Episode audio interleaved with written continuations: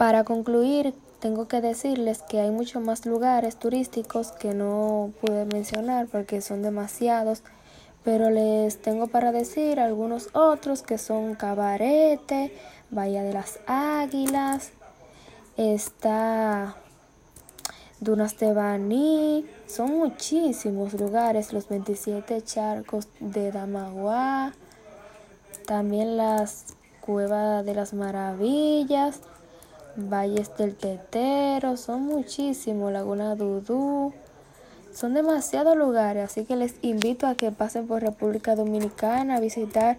esos lugares turísticos, porque de verdad que se los recomiendo. Hay muchos lugares como Catcana, Lago Enriquillo, pasen por aquí, los quiero mucho.